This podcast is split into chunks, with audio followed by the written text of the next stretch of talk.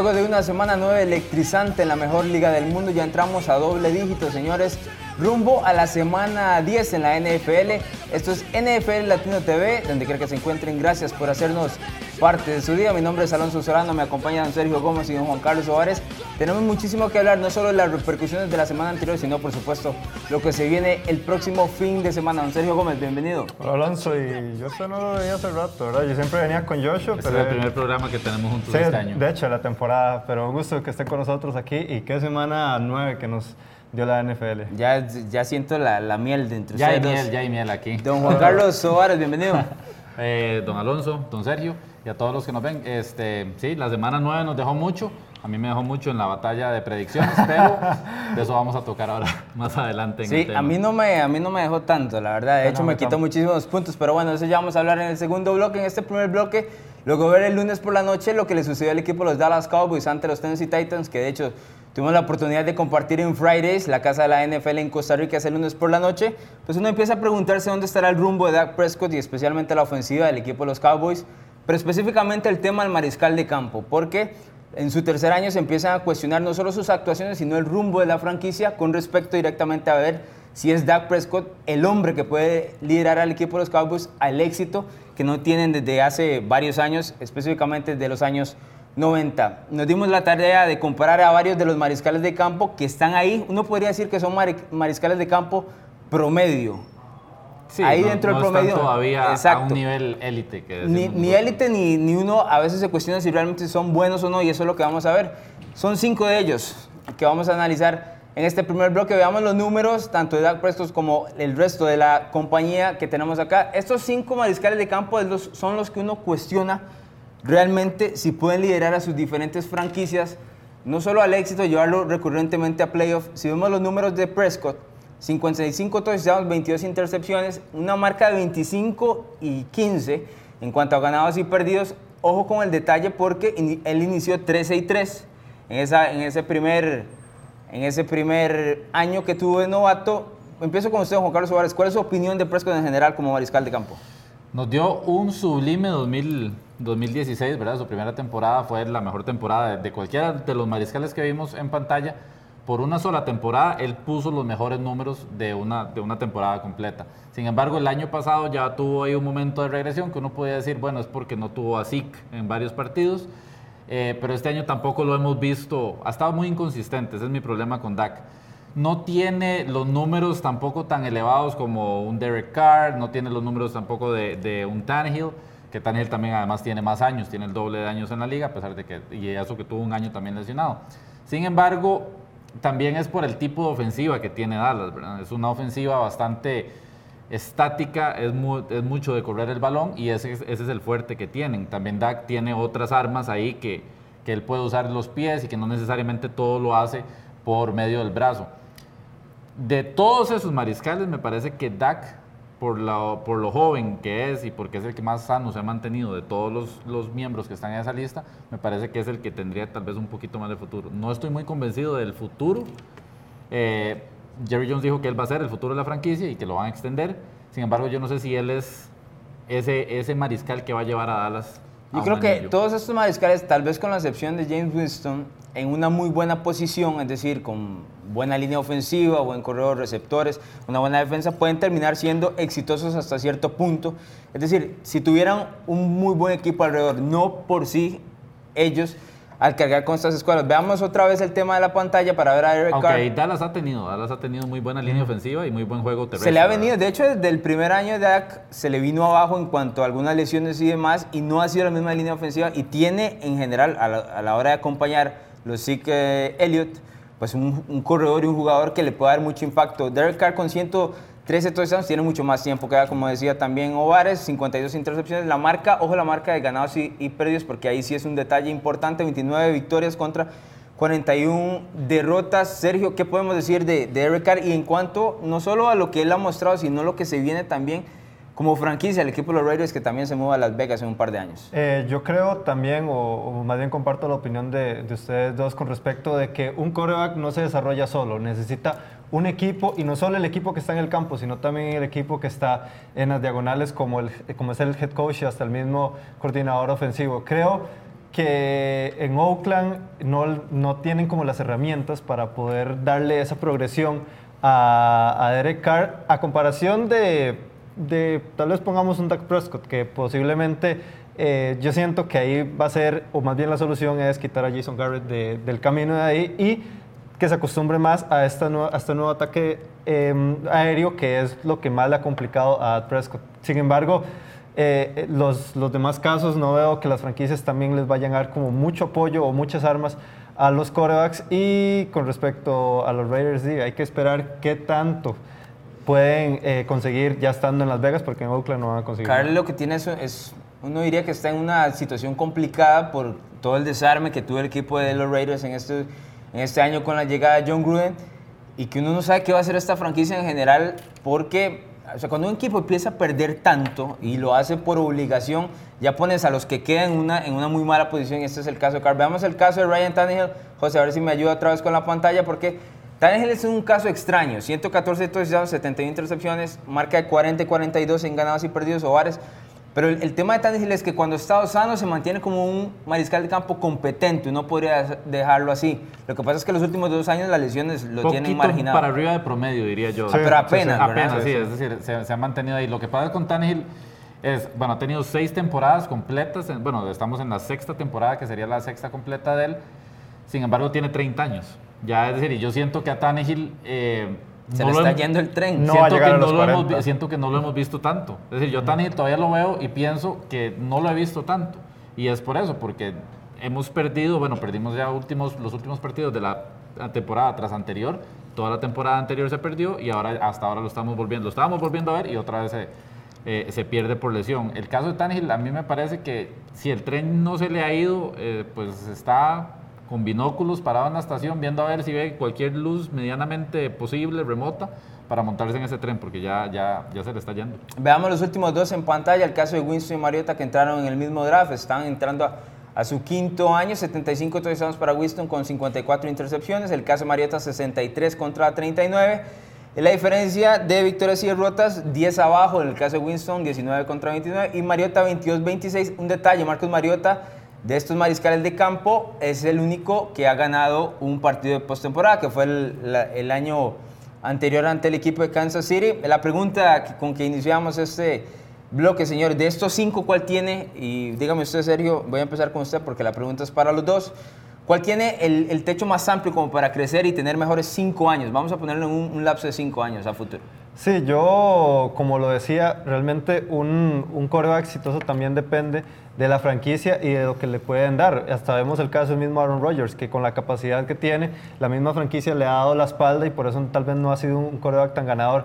Y viendo, tal vez, eh, o dejando de lado estos números y poniendo también ese, ese, esos puntos, uno ve que los Cowboys tal vez es el equipo que mejor está eh, armado en ese sector y creo que por la juventud que tiene eh, tanto Dak Prescott como sus, como sus armas ofensivas, entonces va a lograr tal vez un techo más alto ahí. Juárez. Tengo que, tengo que concordar con, con lo que dice Sergio. me Yo no los que- traje aquí a concordar a ninguno. de los dos. Sí, lo que pasa Pero es que en este caso, vamos a ver, para mí los dos que tienen el, el techo más alto serían Dak y tal vez este por todo el tema de lo que ha pasado en Oakland, me parece que Mariota. Me quedo con Mariota por el tema de la edad. Lo que pasa con Derek Carr, no sé, no me gusta el rumbo que está tomando Oakland, si bien tiene un montón de picks de, de- de primera ronda para los años que vienen, eso no garantiza nada. Es decir, vean a Cleveland lo que ha pasado. Y con más del equipo. historial que tiene Ah, estás Oakland en- comprando, estás comprando aire. Eso es lo único que estás haciendo con, con los picks. Ajá, exacto. Sí. Pero básicamente lo que. Y bueno, Tannehill, que tiene 30 años, que no le veo ya mucho techo, salvo que venga y regrese una temporada y esté completamente sano, en cuyo caso ya habría que verlo y valorarlo ahí eh, ante esa presión. Pero me parece que Dak es el que más tiene por las armas ofensivas que tiene Dallas, por la edad también que tiene, por el resto del equipo que tiene en su conjunto, y tal vez lo único sería el coaching que tiene. Yo, yo no voy a decir que no coincido, porque sí creo que, que Dallas tiene una, una situación particular y que Jason Garrett está atrapando al equipo en general. Donde veo es que yo- de los cinco, para mí el mejor es Derek Carr, como, como talento principal de los cinco. Claro, claramente, por lo que ha hecho Oakland, eh, específicamente la franquicia de los Raiders, eh, tiene el escenario más difícil de darle vuelta a esto. Lo que pasa es que un, un par de picks buenos, unos cuantos agentes libres y lo pones de vuelta en la palestra como para poder pelear en la AFC. Ojo, estamos muy lejos de eso, ¿verdad? Estamos muy lejos de eso porque el equipo Oakland probablemente tal vez no gane en el resto del año. Y más en la división donde Exacto, y es una situación bastante complicada. El caso de Mariota se me hace algo complicado porque de los, de los cinco, perdón, es el mariscal de campo que más necesita que la ofensiva juegue a su estilo. No es un mariscal de campo que te vaya a vencer dentro de la bolsa de protección. No ha crecido dentro de la lectura, pero te puede hacer daño como lo hizo el lunes por la noche si las cosas salen de la manera indicada y si le ponen específicamente la ofensiva adecuada para sus con las no tangibles, ahí es donde Mariota yo me quedo con él, porque él tiene esa, esa capacidad de hacer jugadas donde no hay y eso, lo que no, lo que no se puede palpar, lo que no se puede lo que no se puede programar en un, en un quarterback, eso es lo que él tiene. De hecho, lo ha hecho bastante bien en los últimos, a pesar de que los últimos dos años, en cuanto a touchdowns e intercepciones, no ha sido lo mejor en el registro, jugadas esas grandes, como usted menciona, las ha hecho constantemente, incluyendo el, juego de Kansas City el año anterior, en postemporada. El, el, pase a sí mismo, y, pero lo vimos el lunes por la noche, que la, la gente no ve a los Titans regularmente, porque no es un equipo que ofensivamente presente mucho, pero un lunes por la noche en Dallas, en un escenario donde todo el mundo estaba esperando que los Cowboys, con excepción de Vares, voy a darle crédito aquí, ganara ese juego, Mariota un juegazo, o sea, tres touchdowns, incluyendo uno por, por tierra, que además puede correr el balón, se me hace algo interesante. Yo sí me voy a quedar con que el más talentoso es Derek Carr. No sé si es que me están llevando los colores, pero creo que Mariota por ahorita tiene el mejor escenario como para triunfar. El mejor, el techo más alto el techo más alto, sí, la ofensiva está bien. Y ojo, que los Titans han tratado de traerle por lo menos jugadores interesantes, como el caso de Dion Lewis, le ha ayudado muchísimo en la ofensiva. Yo creo que si le consiguen un buen ala abierta, el equipo puede progresar. Pero bueno, ese es el tema de estos mariscales de campo, señores, que realmente uno diría que están ahí, apenas en el medio. digamos, yo, yo, a Winston ya lo, básicamente lo, no, yo, no lo veo, yo no lo veo ni siquiera. Él ya no tiene techo, él está, él está a la, a la intemperie, ya, ya, se acabó, ya no tiene techo. La carrera de Winston me parece que va a terminar siendo una como la de Fitzpatrick, como la de algún momento de Kevin Cobb, que iban dando, como la de Sam Bradford, que son mariscales de campo apagafuegos en diferentes franquicias, se van a ir dando botes de una a otra, se van a llenar los bolsillos de millones, como el caso de Bradford, pero no van a terminar siendo Nada absolutamente brillante. Vamos a ir a nuestra primera pausa comercial. Al regreso tenemos batalla de predicciones de la semana 10 en la NFL. Regresamos.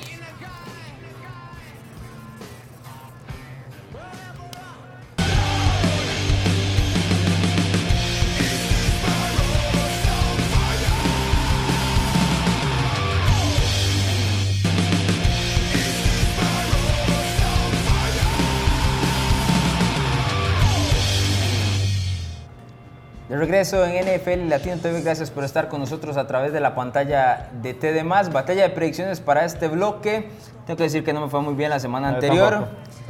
Don Juárez remontando, hemos estado remontando. Don Juan Carlos Juárez repuntó bastante bien. El líder sigue siendo Don Juan Carlos Rojas, que se me escapó bastante, déjeme decirle. Sí, ya Joshua ya está ahí en la deriva. De hecho, Joshua es número dos, Juan Carlos Rojas es el primer lugar. Y don Roberto Rojas, pues lo vemos allá en el sótano todavía. Pero ahí está Sergio cerquita, Sergio está ahí ayudándole a tratar de remontar. ¿Cómo le fue con la hamburguesa el lunes a usted, don Juan Carlos Suárez, en Fridays? Pues si vieron las redes, ahí subí una foto de la hamburguesa, la Ultimate Jack Daniels, que se la recomiendo a todos. Eh, en eso, eso fue lo mejor de, ese partido en realidad. Bueno, eso que ganaron los Titans y que yo, solo yo los tenía, entonces ahí le remonté un puntito a todos. Pero sí, en realidad, qué buena hamburguesa. Todavía estoy un poco lleno, pero ya podría ir por otra. Nosotros le dimos a las alitas, 50% en alitas. Los juegos de jueves por la noche, lunes por la noche, domingo por la noche en Fridays Escazú, en Costa Rica. Es la casa para ver la NFL en Costa Rica. Todos los juegos en alta definición. ¿Qué les parece si iniciamos la batalla de predicciones traída por el Fridays? Con el primer juego es un duelo de la división AFC Sur. Usted me va a decir, bueno, estos dos equipos tal vez no vienen también porque están dentro de la batalla de predicciones, pero es porque necesitan victoria para ver si pueden salir de esta marca de 3 y 5. Jacksonville Jaguars ante Indianapolis Colts en juegos en los Colts. Don Sergio Gómez, dígame quién llevamos acá. Ah, yo tuve que pensar, e, este fue mi pick, que tuve que pensar varios días, pero al final me voy a quedar con, con, los Colts. La verdad, hay algo en esos Colts, hay una magia ahí que, que, que yo estoy viendo, que la verdad me, me está gustando mucho porque no es un equipo que tiene muchas, mucho, muchos nombres que vos digas que tienen talento o un talento que lo haga famoso tal vez en la NFL, pero que es un equipo que gana a puro, a puro coraje y a puro pudor, como dicen eh, popularmente. Me ha gustado mucho. Coraje se llama Andrew Locke. También. Eso es. No, no, pero también eh, hay un jugador ahí que realmente me ha gustado mucho, que es Marlon Mack, que es el novato, el running back, que ha hecho muy bien las cosas y que a comparación de un equipo de Jacksonville que está totalmente, o no, no digo totalmente, pero sí está muy mal eh, anímicamente, yo creo que esto se lo puede llevar eh, los Colts.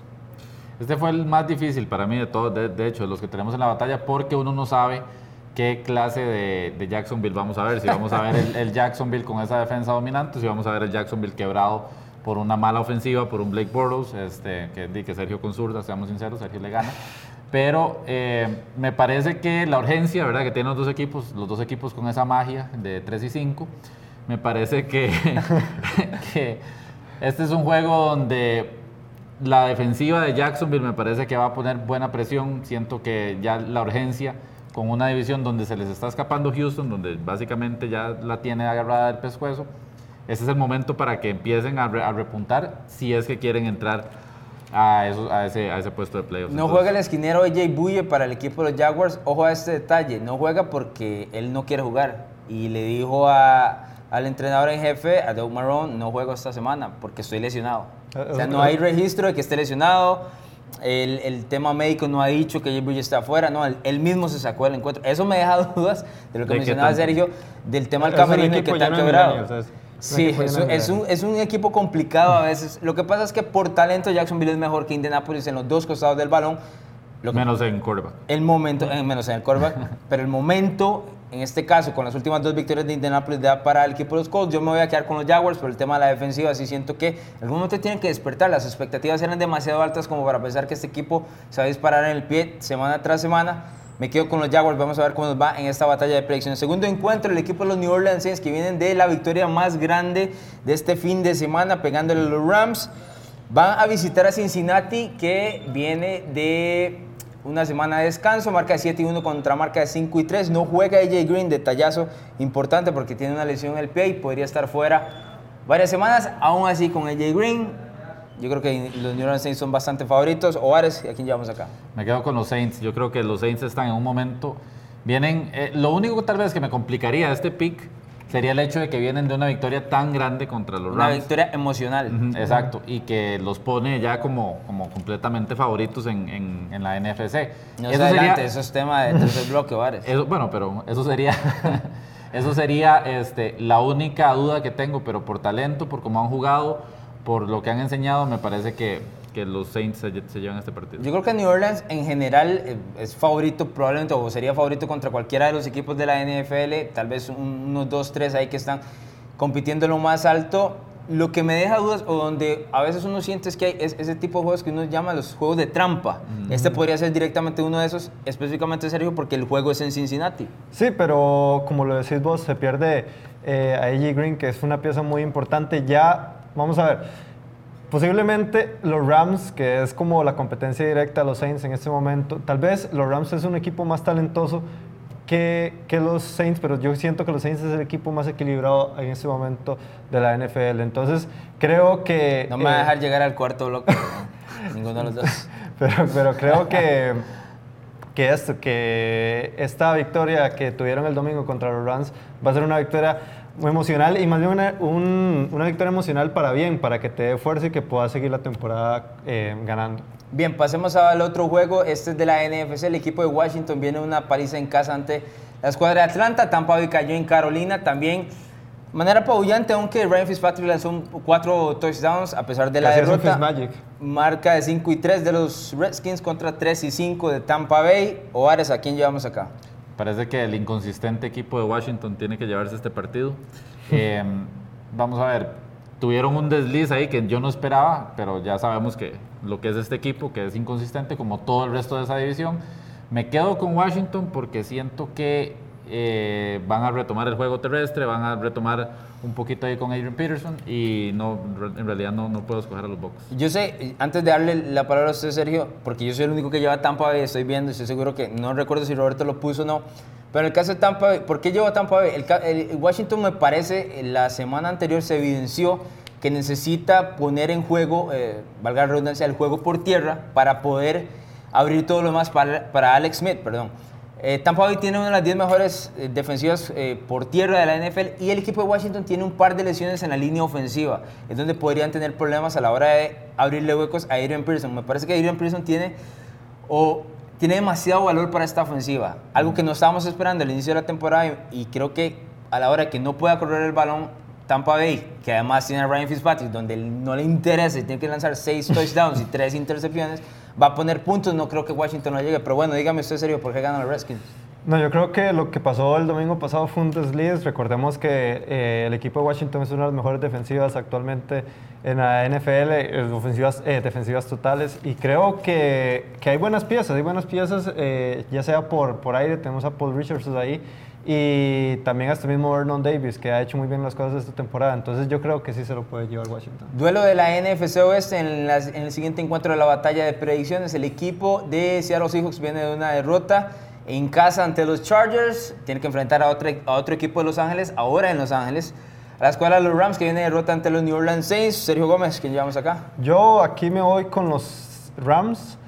Eh, eh, vos dijiste algo el, el, bueno, un par de semanas atrás, y es que la fuerza ofensiva de, esta, de, de este equipo de Seattle se basa en, en, correr, y esto lo ha hecho una ofensiva muy predecible. Entonces creo que, bueno, primero, que los Rams vienen de esa derrota durísima, ya perdieron el invicto, y creo que eso más bien fue un, una, una brida de ojos por parte de Los Ángeles para poder ya ahora sí eh, corregir todo lo que, lo que los expuso los Saints el domingo. Y creo que, que eso, al ser una ofensiva tan, tan, o sea, que, que, solo te corre el balón, entonces no veo cómo los Rams se pueden llevar eso. Cerrado o no los, cerrado, el equipo decía, cerrado o no cerrado este juego, Ares.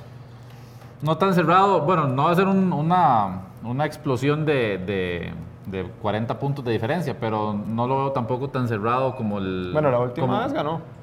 Por un, un, par de, sí, por un eran, par de eran, puntos. Sí, eran Seattle, ¿verdad? También es que esa es la diferencia. Yo siento que Seattle también perdiendo el partido anterior es eso. Es, ahora vienen como con un poquito, van a venir con un poco de mente de revancha. Ya saben que sí les pueden pegar y ya saben que tienen, tienen que mejorar muchas cosas, en especial en el sector defensivo. Sí, Los Ángeles está advertido luego de ese juego mm. en Seattle, donde apenas pudieron ganar y mantuvieron en ese momento el invicto. El último de los duelos es en la NFC Este, el equipo de Dallas Cowboys que viene a enfrentar a los Titans el lunes por la noche con derrota. Tiene que enfrentar a la escuadra de los Philadelphia Eagles en Filadelfia 3 y 5, 4 y 4. El equipo de los Eagles viene de un, una semana de descanso, perdón. Don Juan Carlos Ovares, ¿quién gana este duelo? Que me parece que es sumamente importante para ambos. Es sumamente importante porque la división todavía está ahí en el aire, ¿verdad? Con, con, con una división tan inconsistente como esta, todavía está en el aire.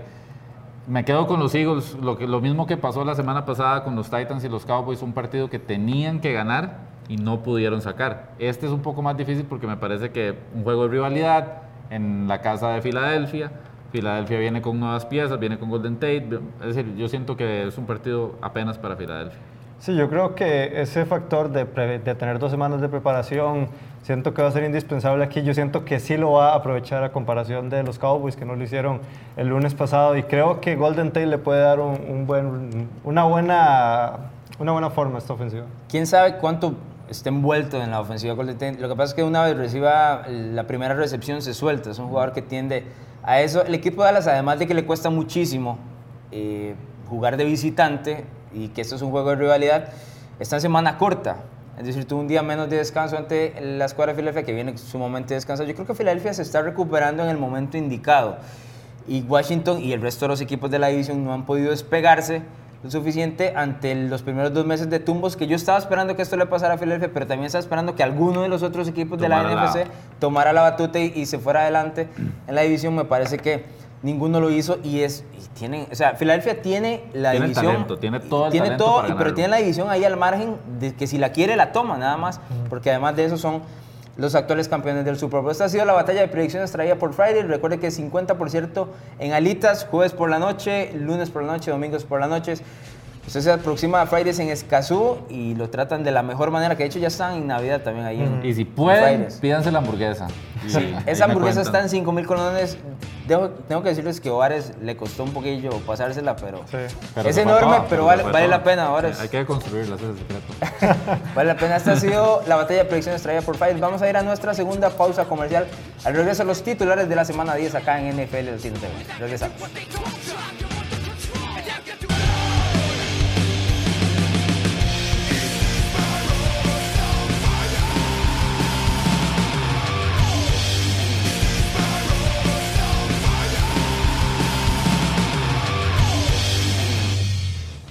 De vuelta en NFL Latino TV, gracias por estar con nosotros a través de la señal de TD+, el ejercicio del bloque 3. Titulares para el fin de semana, esto es semana 10, a ver si nos anticipamos qué es lo que nos presentan varios de los diferentes encuentros en un formato como titular de periódico o de sitio web. Empiezo con usted, don Sergio Gómez, a ver cómo nos va esta semana. Bueno, mi titular es Oakland, una zona de alto voltaje.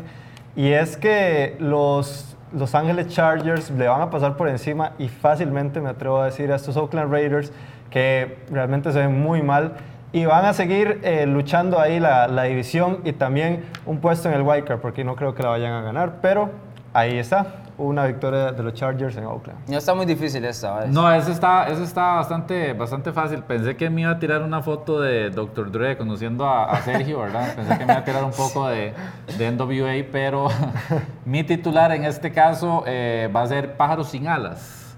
No hay nada peor que un pájaro sin alas porque no puede volar. Y es el caso de los Arizona Cardinals, que tristemente la peor ofensiva en total de la NFL, en yardas, en yardas eh, totales, se va a topar con la segunda peor defensiva en yardas permitidas, que son los Kansas City Chiefs, pero eso no va a hacer ninguna diferencia porque los Kansas City Chiefs Sí. van a arrollar con estos pájaros en, en Arrowhead, ¿verdad? Y los van a, básicamente los van a terminar de desplumar. Lo que no tienen de defensa les sobra de ofensiva. Sí, los Chiefs usualmente lo que hacen es empujar al resto de los equipos a lanzar mucho el balón por la gran cantidad de yardas y puntos que ponen semana a semana.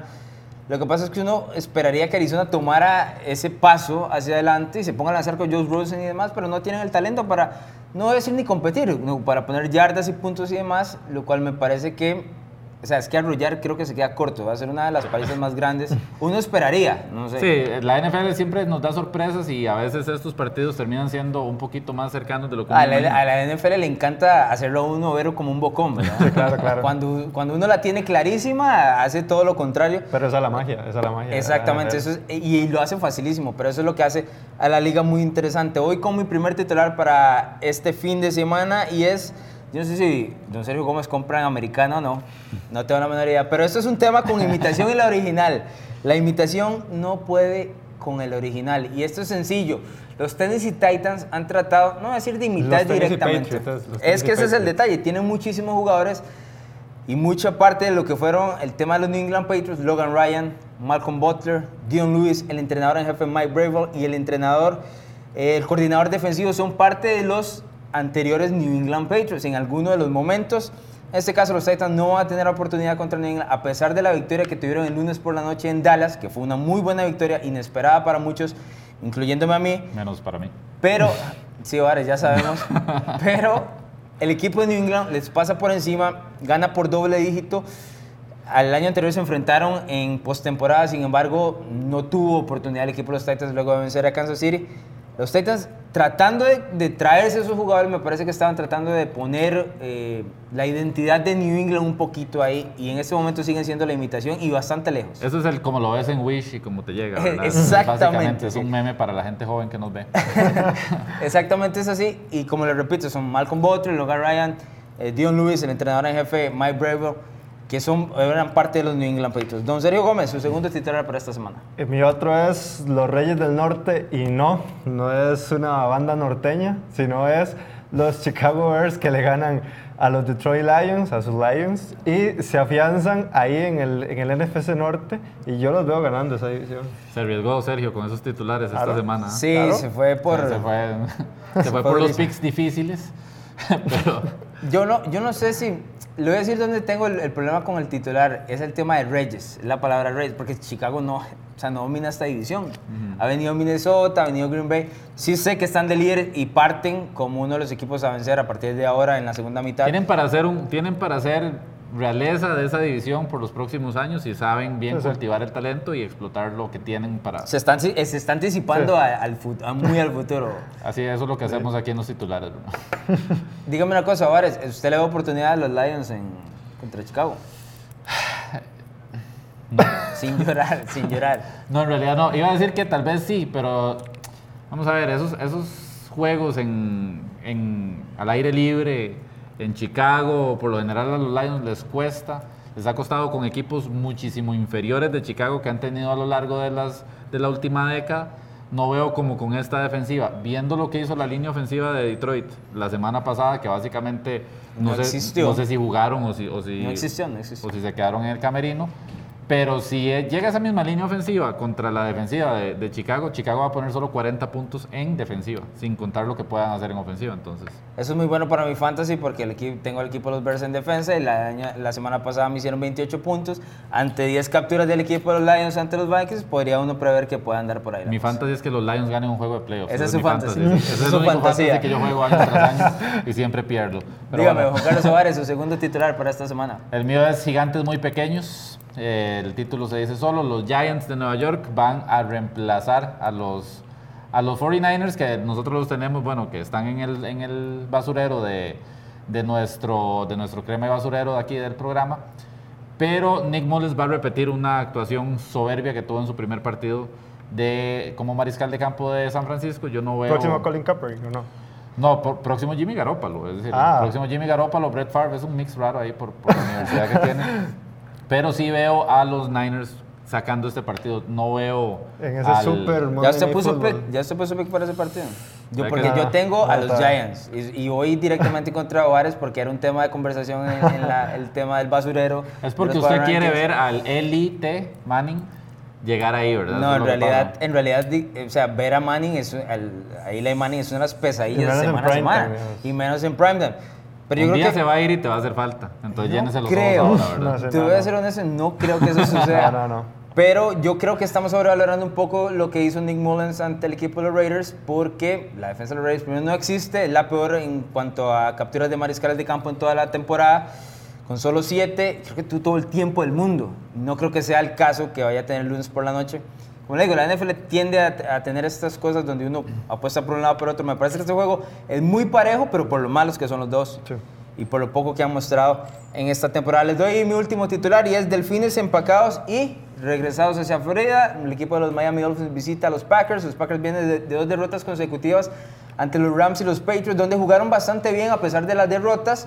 Sin embargo, un par de fumbles en los últimos cuartos pues dieron al traste con derrotas. En este caso, Mi- Miami perdón, viaja hacia Green Bay.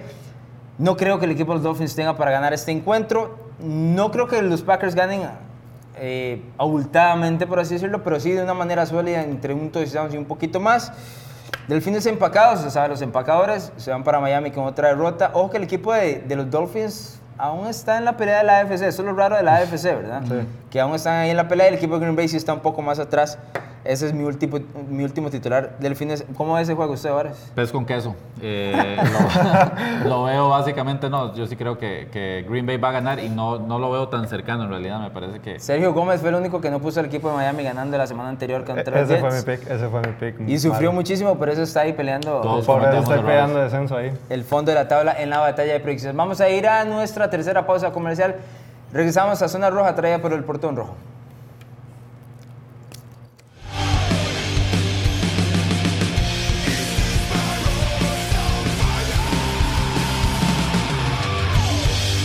De regreso en NFL Latino TV, en la zona roja traída por el portón rojo de esta semana, tenemos tema de Des Bryant, la defensa de los Rams, Vance Joseph y Todd Bowles.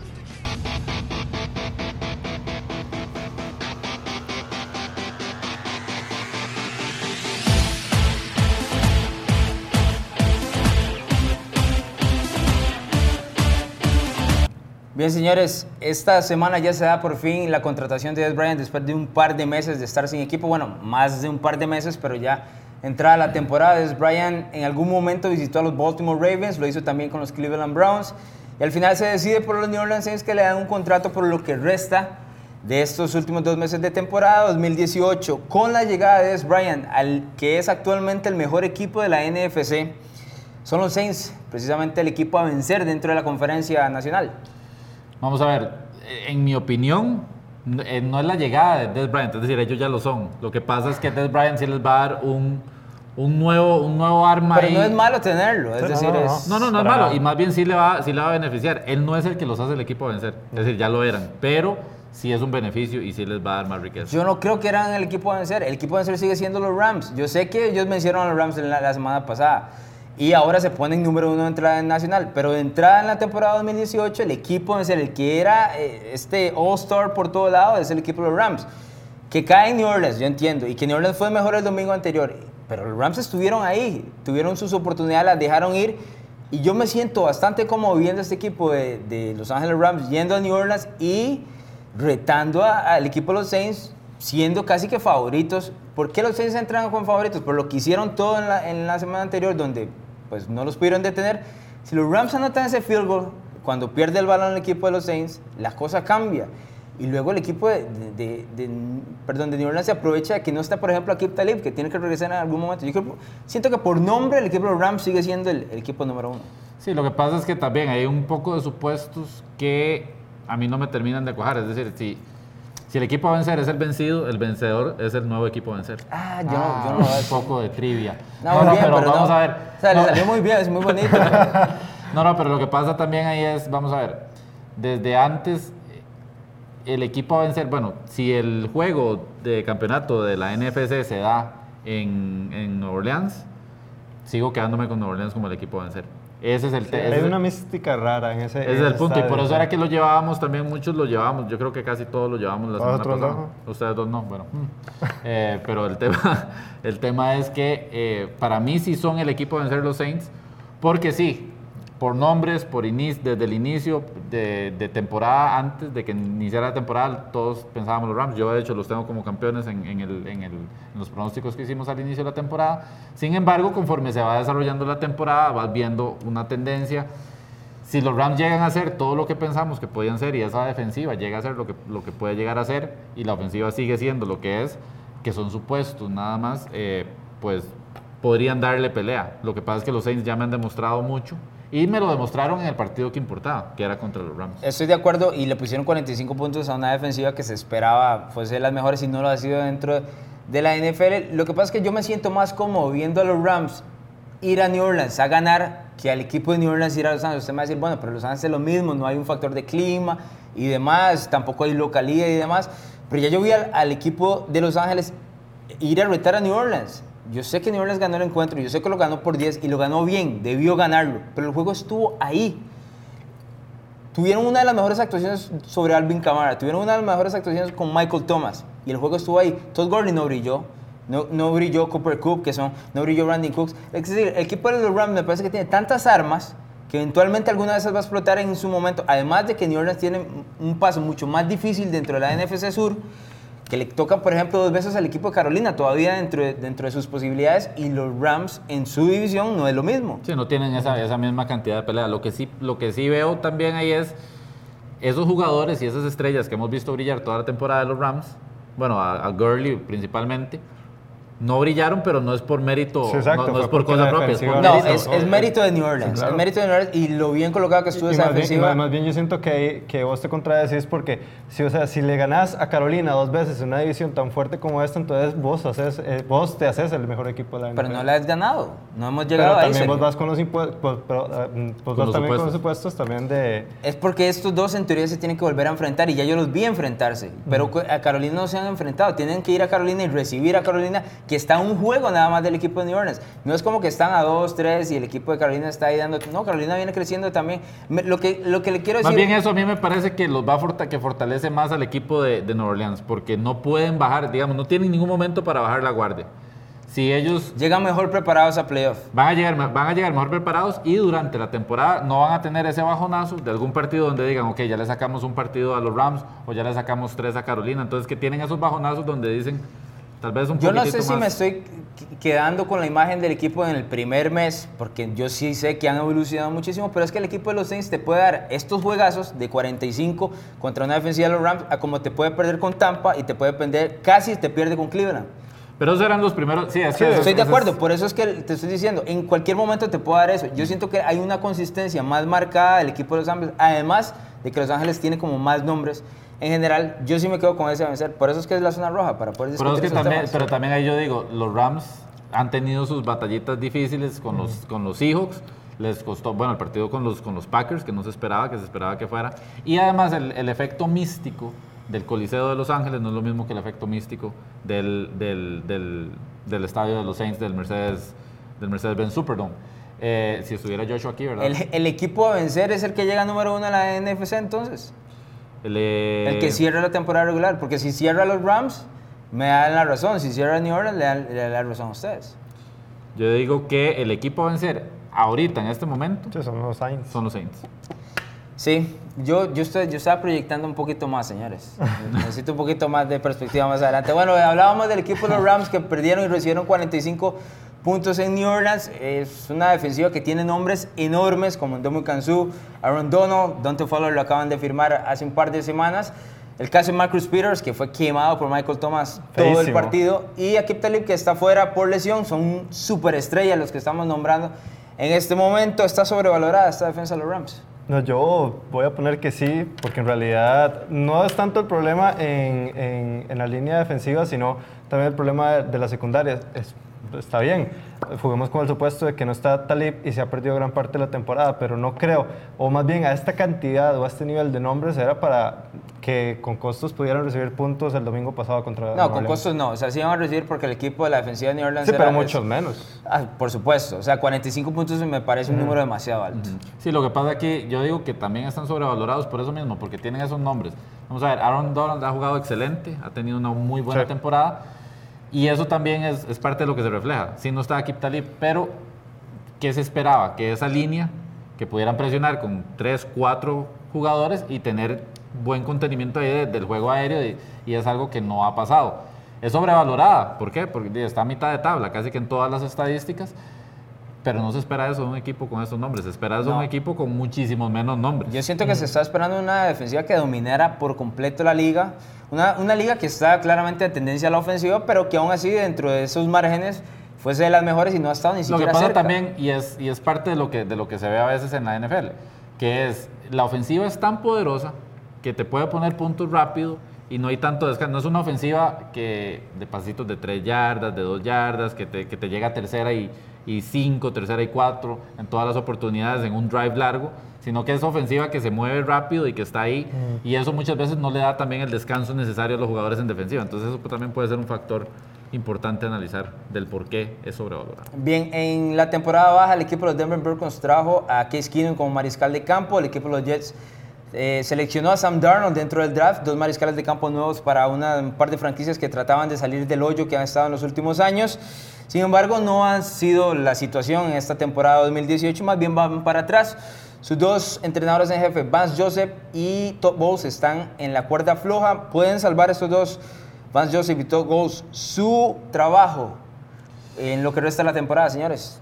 Vamos a ver, eh, ahí me parece que Todd Bowles no. Yo creo que Todd Bowles sí se va a ir. sí yo, se- veo, yo veo más feo a Vance Sí, Joseph. Bowles. Lo que pasa con Van Joseph es que, bueno, a pesar de que John Elway dijo que, que le ha gustado el rumbo que ha tenido y que no van a despedir en, en plena temporada, no sé si eso es como en el fútbol costarricense, pero el tema de que, de que el, el gerente le dé el voto de confianza. Sin embargo, sí es cierto que... Bueno, eso, es un, eso es un movimiento de relaciones públicas. Sí, sí, pero, eso- pero Voto es cierto que en estos dos partidos ya se ha visto un poquito mejor el equipo de Denver.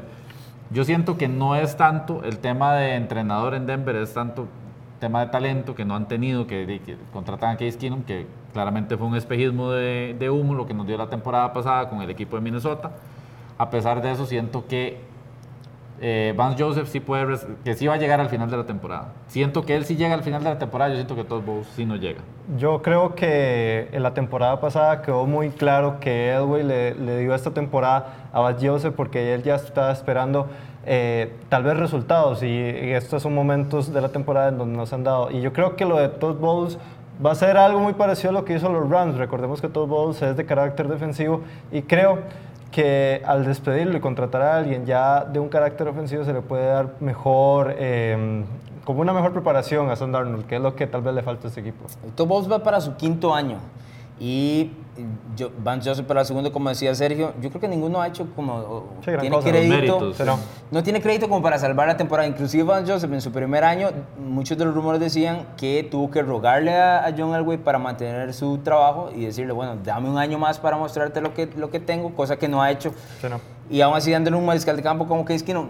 Ok, yo sé que Keenum no es la gran cosa, pero si un equipo de Minnesota lo hizo funcionar, se esperaba que el equipo de Denver por lo menos estuviera ahí cerca y ni siquiera, yo creo que los dos se van a final de año en, ese Black Monday que bien conocemos, el primer lunes, luego de la última semana de temporada regular, creo que los dos terminan sin trabajo. La última de la zona roja traída por el portón rojo, señores, hay cuatro equipos con marca de 500, eso quiere decir con tanto las mismas victorias como derrotas. Estos equipos son los Titans, Falcons, Seahawks e Eagles. ¿Cuál de esos equipos acceden a postemporada?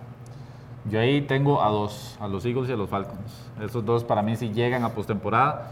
Los Titans, por lo complicado de esa división y pensando en que los Jaguars tal vez eventualmente logren solucionar sus problemas, siento que por ahí se van a quedar. Usted no va a soltar su pick de Super Bowl de los Jaguars hasta que muera definitivamente. Hasta que Boros no le pegue suficientes bolas por detrás de los cascos a sus compañeros, no los voy a soltar. Eh, y el tema de. ¿Cuál era el otro? Los Titans. Los Falcons y los Seahawks. Los Seahawks tampoco los veo accediendo. El que tiene más fácil el, el escenario es Filadelfia, porque tiene por la, por la división, por Claro. lo que es talento, por la división inconsistente, porque en realidad no están tan atrás de. Sí, no, no, de- está muy alcanzable. Es que tres de estos cuatro estamos hablando de posibles comodines, mientras el equipo de Filadelfia Sí, puede no acceder hablando- directo no como de campeón ganar la- tiene doble chance de acceder a eso, entonces Exacto. por ahí los veo. A los Falcons los veo sí entrando como comodín por el tema de que, de que bueno, de que los Saints están muy fuertes en esa división, pero también la ofensiva se ha visto muy bien este año. Por lo menos Matt Ryan se ha visto muy bien en- con los Falcons. Lo suyo, Sergio. Yo aquí raramente llevo a Tennessee y es por el simple hecho de que está en AFC. Usted no los llevaba en, el en Sí, playoff. Ahí correcto, correcto, correcto. Pero no, todo. pero no es por eso. Es que vamos a ver. eh, Aquí se defiende toda muerte. en el caso de los Falcons, no, porque no, no he defendido mi pick del Super Bowl de los Vikings. Yo sé que no van a llegar. Vamos a ver. En el caso de los Seahawks, los Falcons y, y los Eagles están en, la- en, la, en la NFC. Tal vez estamos poniendo, o más bien quitamos ahí de la ecuación a, a los Eagles, pero ya tenés a un equipo de, de los vikingos y a un equipo de Carolina que van a estar, o yo los más bien los pongo en ese, en ese wildcard. En cambio, una FC que es tan cambiante y unos Tennessee Titans que no tiene un, un calendario tan complicado, tan pesado como otros equipos, entonces creo que ahí le doy el beneficio de la duda. Qué feo cómo se venden los jóvenes hoy en día. Sí, se así muy fácil. rápido, se vendió muy rápido. Sencillo. Nos vamos, don Juan Carlos Suárez. Bueno, un gustazo haber estado aquí con ustedes. Se nos fue muy rápido el programa. Nos vemos en dos semanas porque la que viene no vamos a estar por aquí nosotros, solo don Alonso, pero ¿Serio? disfruten. Hasta luego, muchas gracias. Bien, eso ha sido NFL Latino TV a través de la pantalla de temas, como usted puede ver. Esas son nuestras redes sociales en Facebook y en Twitter para que siga La todo el batalla de predicciones, la Sí, sí. batalla de También la- predicciones. ahora es Vamos a todo el remontar. batalla de predicciones porque Vamos lo a vamos a remontar. recuperar. Vamos a remontar. Pero es la bueno, lotería. continúen señores de la programación de temas. Estoy peleando descenso ahí.